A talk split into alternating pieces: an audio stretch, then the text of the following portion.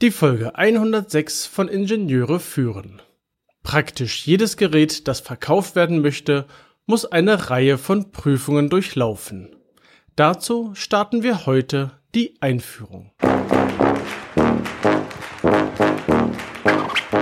Guten Tag, hallo und ganz herzlich willkommen im Podcast Ingenieure führen, der Podcast für Führungskräfte in der Elektronikentwicklung. Es geht um Führung von Ingenieuren, Schnittstellen zu anderen Fachabteilungen, Qualitätssicherung im eigenen Bereich und weitere Themen direkt aus der Praxis. Guten Tag, mein Name ist David Kirchner, ich bin Führungskraft in einem mittelständischen Unternehmen, freiberuflicher FPGA-Spezialist, Reviewer und Lehrbeauftragter an der Beuth Hochschule in Berlin. Ein Gerät soll eigentlich in die Fertigung gehen. Eigentlich, weil davor noch ein paar Prüfungen notwendig sind. Und es geht mir nicht um die üblichen Funktionsprüfungen oder ähm, Inbetriebnahmeprüfung. Nein, es geht mir um Typprüfung beziehungsweise um Umweltprüfungen. Willkommen im neuen Themenblock. Umweltprüfungen sind unser Thema für die nächsten Wochen.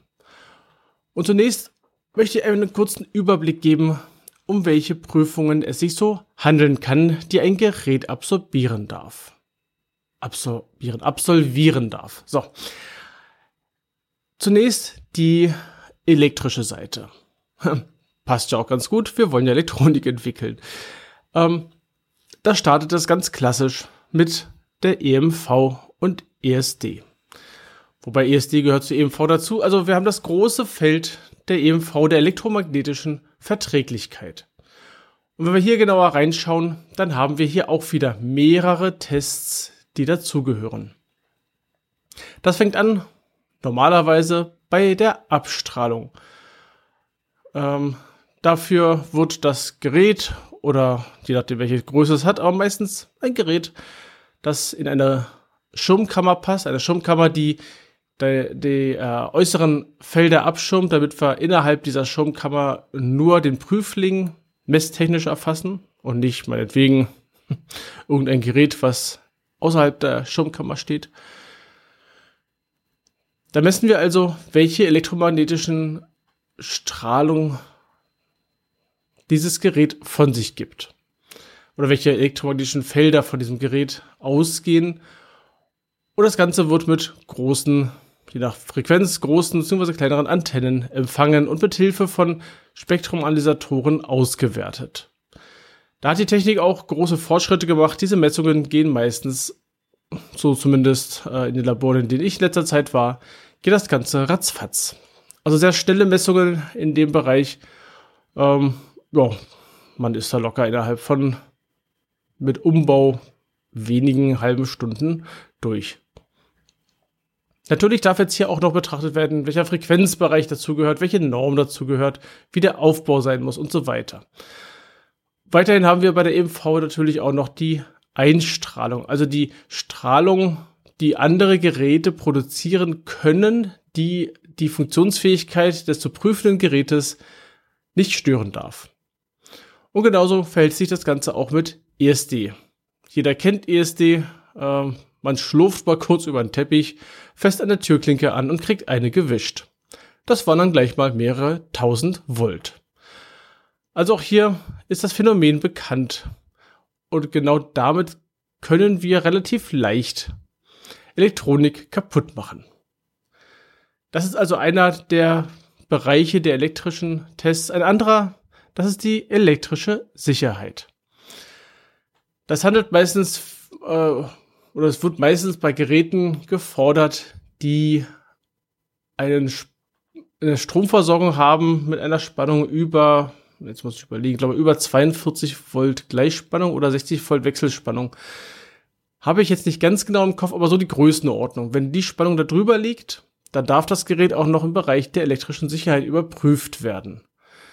Kann also ein Benutzer, mein Lieblingsbeispiel ist hier der, der, äh, ein Schaltschrank, ein Benutzer darf in einen Schaltschrank praktisch rein stolpern und darf sich dabei keinen elektrischen Schlag holen.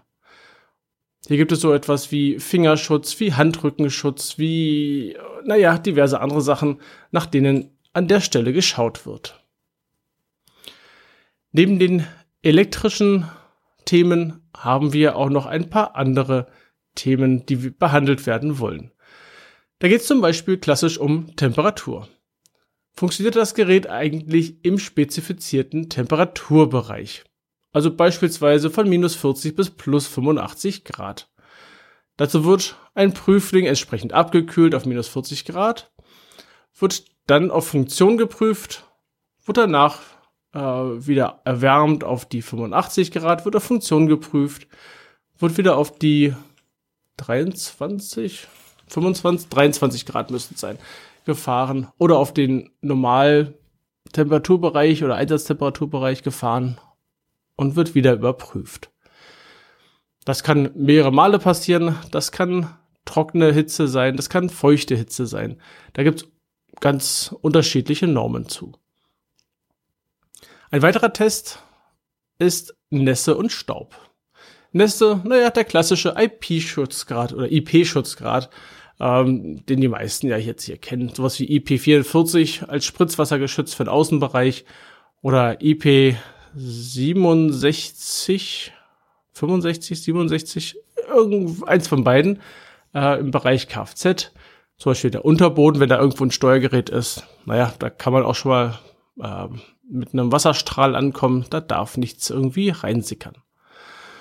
Und zu guter Letzt haben wir noch die mechanisch-dynamischen Tests. Oder kurz gesagt, rütteln, schütteln. Hier werden die Geräte entsprechend äh, auf Vibration, äh, auf ihr Verhalten bei Vibration getestet und auch je nachdem, welche Norm und wofür das Gerät eingesetzt wird, auch gegen Stöße getestet. Also werden Stöße provoziert und danach kontrolliert, ob die Funktionsfähigkeit gegeben ist. In die Details dieser verschiedenen Prüfungen werden wir in den nächsten Wochen eintauchen. Ich möchte den Blick jetzt noch auf etwas anderes lenken, und zwar einmal auf die Durchführung von Prüfungen. Mir ist es wichtig zu verstehen, dass diese Prüfungen nicht erst vollständig am Ende einer Entwicklung durchgeführt wird. Es ist vielmehr so, die Prüfungen sollten schon während der Entwicklung starten. Es geht zum Beispiel darum, Temperaturprüfungen zu machen und rechtzeitig zu erkennen, dass etwas nicht funktioniert. Und eventuell in einem gesammelten Redesign, wo auch andere Themen reinspielen dürfen, in einem Redesign behandelt wird, sodass es dann auch später im eigentlichen äh, Abschlusstest funktioniert. Genauso gut elektromagnetische Verträglichkeit. Ja, das ist so ein kritisches Thema. Auch hier ist es hilfreich, wenn vorab schon einmal Tests durchgeführt werden. Mit einem, sagen wir, einem seriennahen Prototypen. Das kann der, meistens ist es der zweite Prototyp, der Fall sein, dass da schon mal kontrolliert wird. Passt der Lagenaufbau? Äh, sind die Schaltnetzteile richtig designt? Wie ist meine Signalführung? Und so weiter und so weiter. Und das darf bitte während der Entwicklung durchgeführt werden. Auch die Typprüfungen möchten vorbereitet werden. Hier geht es darum, brauche ich irgendwelche Testaufbauten? Muss ich bestimmte Kabel vorsehen? Ähm, wie überwache ich den Prüfling während einer Prüfung und so weiter? Und die ganzen Vorprüfungen und Voruntersuchungen, gerade, ja, gerade Temperatur, EMV, aber auch ISD, sind so die Ecken, die auf jeden Fall vorher betrachtet werden dürfen. Es ist auch möglich, zum Beispiel mit dem Gehäuse, noch bevor die Elektronik fertig ist, mit einem Gehäuse in die äh, IP-Schutzgradprüfung oder Staubprüfung zu gehen. Einfach zu kontrollieren, um zu kontrollieren, ob das Gehäuse an sich schon einmal dicht genug ist. Und die ganze Planung dazu kann auch schon in der Konzeptphase starten. Äh, sollte sogar in der Konzeptphase starten.